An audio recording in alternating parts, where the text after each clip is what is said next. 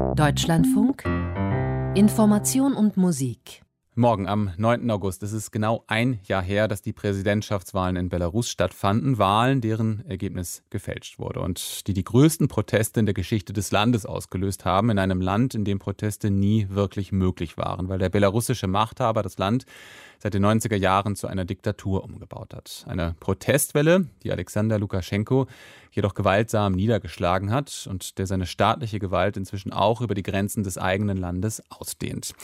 Der Dirigent Vitali Alexenok stammt aus der Stadt Vilejka, eine gute Autostunde nordwestlich der Hauptstadt Minsk und lebt und arbeitet seit einigen Jahren in Deutschland, leitet das Abaco-Orchester der Uni München. Und der Beginn der Proteste, und zwar auch schon vor dem 9. August, war für ihn der Beginn einer neuen Aufgabe als politischer Aktivist für die Freiheit seiner Heimat. Er hat über die Protestbewegung in Belarus auch ein Buch geschrieben, Die Weißen Tage von Minsk. Und jetzt ist er in der Leitung. Herr Alexenok, ich grüße Sie. Hallo. Guten Tag. Sie leben in Deutschland, Sie können, schreiben Sie, von Ihrer Heimat aber nicht lassen. Wie hat das vergangene Jahr, die anhaltenden Proteste, aber auch deren bisherige Aussichtslosigkeit Sie verändert? Und zwar als Mensch, als politischer Mensch, aber eben auch als Künstler. Es hat mich äh, wirklich sehr stark verändert. Zuerst, ich habe mich auch früher für belarussische Politik ein bisschen interessiert. Ich war bei den Protesten vor zehn, elf Jahren dabei, aber ähm, ich war eigentlich eher passiv und dann bin ich ausgereist. Und seit einem Jahr empfinde ich, ich nehme mich jetzt als einen Bürger wahr. Und ich denke natürlich auch, wir Millionen von Belarussen haben das, glaube ich, neu entdeckt, der, unser Land, und dass wir eigentlich dafür auch Verantwortung tragen und einiges verändern können. Das ist ein Gedanke, der mich wirklich sehr stark verändert hat. Und natürlich auch als Künstler. Ich habe sehr vieles äh, auf der ähm, Ebene der Kunst gemacht. Auch im August 2020 in Minsk haben wir sehr viele Musikaktionen durchgeführt und dann auch weiter und, und so weiter und so fern. Auch als Aktivist in Deutschland haben wir viele Demonstrationen organisiert und auch Konzerte und Ausstellungen und so weiter. Und das, das Wichtigste oder eine der wichtigsten Sachen, wir haben uns kennengelernt. Seit einem Jahr kenne ich jetzt Tausende von Belarusen, tatsächlich Tausende sind es. Und davor waren Belarusen, haben sie nicht so gern miteinander kommuniziert. Und das ist jetzt ein Paradigmenwechsel für Jahrzehnte, denke ich, dass wir jetzt stolz auf unser Land sein können. Ich meine, stolz auf unsere Zivilbevölkerung, die jetzt leider niedergeschlagen wird. Aber wir haben uns jetzt als Belarusen wahrgenommen. Das ist vielleicht das Wichtigste.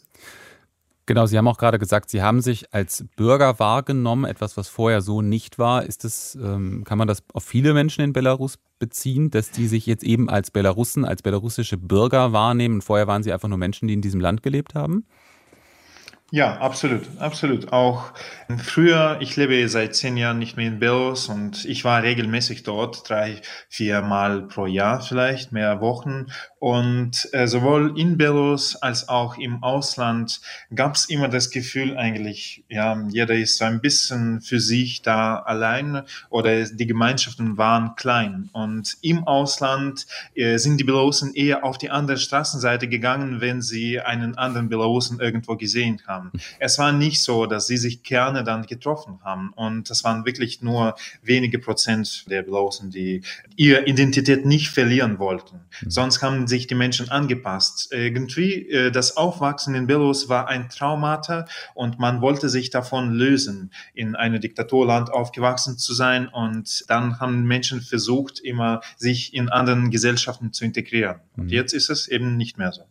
Da gibt es eine Passage in Ihrem Buch, die hat mich tatsächlich nicht losgelassen. Sie schreiben über die eben die Jahre vor 2020, dass da eine Masse an Menschen lebt, die immer grauer wird, die immer weniger lächelt und dass dann mit äh, Beginn der Covid-19-Pandemie eine Solidarität im Land begonnen hat, die vorher nicht zu erkennen war. Und jetzt frage ich mich, wird das bleiben? Ist es das, was bleiben kann, oder wird es äh, Alexander Lukaschenko gelingen, auch das zu unterdrücken? Er versucht das tatsächlich. Er versucht, alle neuen Gemeinschaften zu zerstören es gelingt ihm auf keinen Fall auf allen Ebenen das zu machen, weil das, was sie machen können, ist die physische äh, Vernichtung der Gemeinschaften. Aber ähm, die Gemeinschaften bleiben auch online, die bleiben auch in Köpfen und das kann man nicht weglöschen. Und es gibt jetzt seit dem letzten Jahr tatsächlich viele neue Initiativen in Nachbarschaften, wo die Menschen sich einfach da kennengelernt haben. Und allein die Tatsache, dass sie sich kennengelernt haben, kann man jetzt nicht weg nicht wegnehmen. Und ich glaube, die physische, die äußerliche Zerstörung kann schon was bewirken, aber ähm, es gelingt dem Regime nicht, das wirklich jetzt zurückzudrehen. Äh, Jetzt hat das Regime ja mehrfach gezeigt, dass es an der eigenen Grenze nicht Halt macht. Hat er den äh, Blogger, Journalisten Protasevich praktisch aus dem Flieger heraus entführt, spricht vieles auch dafür, dass ein Oppositioneller im Ausland in der Ukraine ermordet wurde. Haben Sie, Herr Alexenok, durchaus auch Angst, der Sie ja dezidiert aus dem Ausland heraus Stellung beziehen? Ähm, ja, Angst ist, ja, es ist eine schwierige Frage. Wir haben, glaube ich, alle Angst, aber wir wollen auch sehr viele keine Angst haben. Meine Angst ist auf keinen Fall präsent. Wahrscheinlich ist sie irgendwo drin. Wahrscheinlich ist sie jetzt deutlich kleiner, weil ich nicht in Belarus bin. Ich kann es mir leisten, jetzt auch ohne Angst zu leben. Mhm. In Belarus ist das essentiell. Die Angst ist ein, eine Person, mit der man gleichzeitig aufsteht und schlafen geht. Also es ist wirklich immer da. Und ich mache mir Sorgen, aber auch nicht zu viel. Ich weiß, wir sind so viele, man kann nicht alle zerstören. Und ich glaube vor allem, wenn wir jetzt Angst haben würden, alle, dann hat das Regime tatsächlich alles geschafft, was das Regime schaffen wollte, nämlich uns allen einzuschüchtern. Und damit muss man bewusst kämpfen. Dagegen muss man bewusst kämpfen. Mhm. Sie haben im Frühjahr 2020, also vor Corona und vor allem auch eben vor den Protesten mit Ihrem Orchester in München die berühmte siebte Sinfonie von Schostakowitsch gespielt, wenn ich mich nicht irre, die Leningrader, die der Komponist ja dezidiert dem sowjetischen Widerstand in Leningrad gegen den Faschismus gewidmet hat. Das ist jetzt ein Stück kurioserweise, dass das Regime in Minsk vergangenen Herbst den Protestern über die Lautsprecher entgegengedröhnt hat. Sie sind Künstler, Sie sind Dirigent. Wie hat sich im Laufe eines solchen Jahres Ihr Blick auf ein solches Kunstwerk gewandelt? Ja, das war eine absurde Situation, dass ich Schostakowitsch in Minsk wieder gehört habe mhm. auf den Straßen unter 300.000 Menschen während einer Demonstration. Ja, also das Werk bleibt ja, unsere Wahrnehmung verändert sich.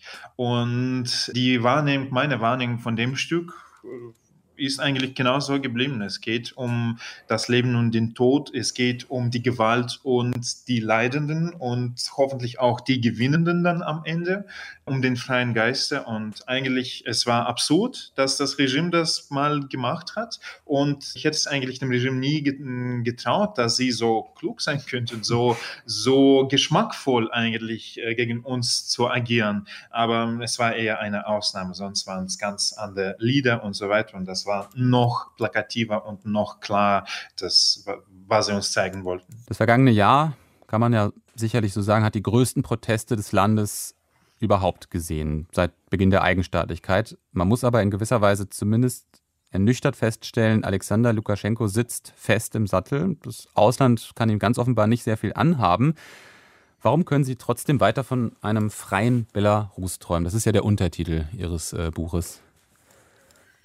Mm, ja, weil all das, was er und das Regime macht, jeden Tag, eigentlich die Bestätigung davon ist, dass er mit vielen Menschen zu kämpfen hat. Und allein die Tatsache, dass so viele jetzt im Gefängnis sind, zeigt, wie viele eigentlich wir jetzt sind. Und es sind ja noch mehr im Ausland jetzt mittlerweile. Und sehr viele sind ja sozusagen neutral dagegen. Also die sind nicht wirklich Aktivisten, aber die würden auch, also die träumen auch von einem freien Belarus. Die, der Gedanke äh, von einem freien Belarus ist eine Idee, die bereits in unseren Köpfen ist. Die kann man nicht mhm. wegradieren. Die ist da und man kann nicht mit Schlagstücken die jetzt einfach wegnehmen. Und es ist nur die Frage der Zeit und natürlich auch die Frage der menschlichen Ressourcen, wenn alle dann eingesperrt werden. Natürlich gibt es dann wenige Menschen, die diesen Traum erfüllen würden. Aber ähm, trotzdem ist er immer noch da und wir haben eine Vision.